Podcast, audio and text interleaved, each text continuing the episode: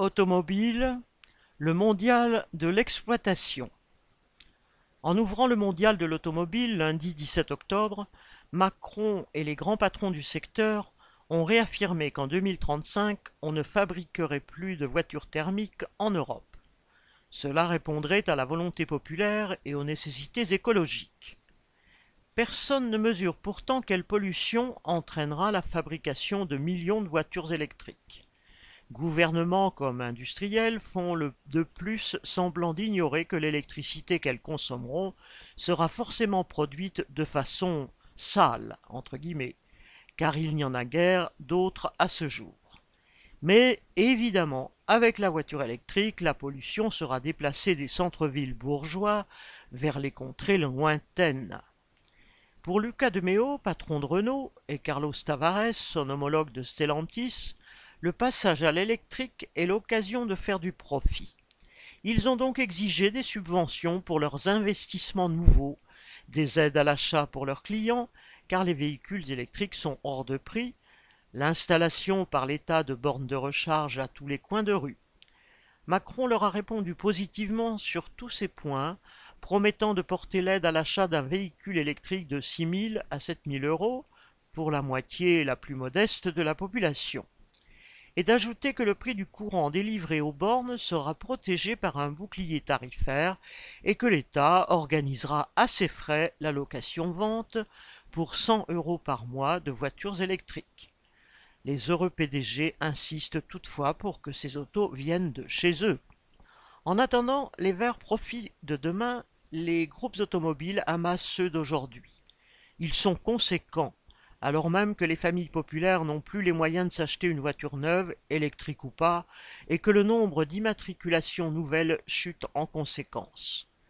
Les constructeurs se sont concentrés sur les voitures les plus chères et ont augmenté l'ensemble de leurs tarifs.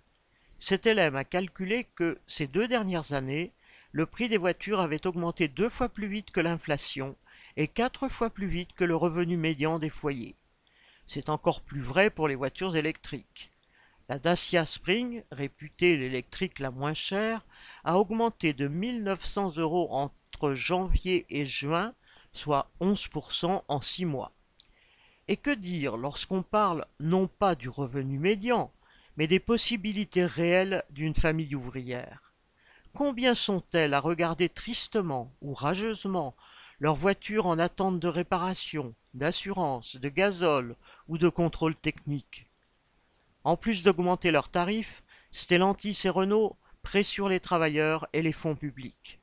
Aux subventions habituelles sont en effet venues s'ajouter celles touchées au titre de l'indemnisation du Covid et surtout les mille et une façons de faire prendre en charge par l'État une partie des salaires des travailleurs mis à l'arrêt pour manque de pièces réelles ou simulées, par exemple. Dans les usines, où alternent mise au chômage forcé et travail supplémentaire obligatoire, une partie importante de l'effectif est précaire, avec des salaires régulièrement amputés. Les cadences et les charges de travail s'intensifient, les salaires sont au plus bas, rongés de plus par la hausse des prix.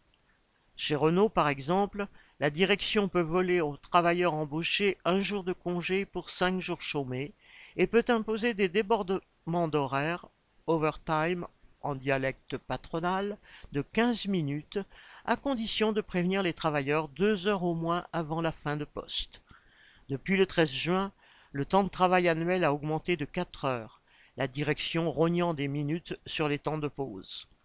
Quels que soient les discours des grands patrons et de leur fidèle Macron, que le véhicule du profit soit thermique, électrique ou à pédale, l'exploitation des travailleurs est son seul carburant. Paul Gallois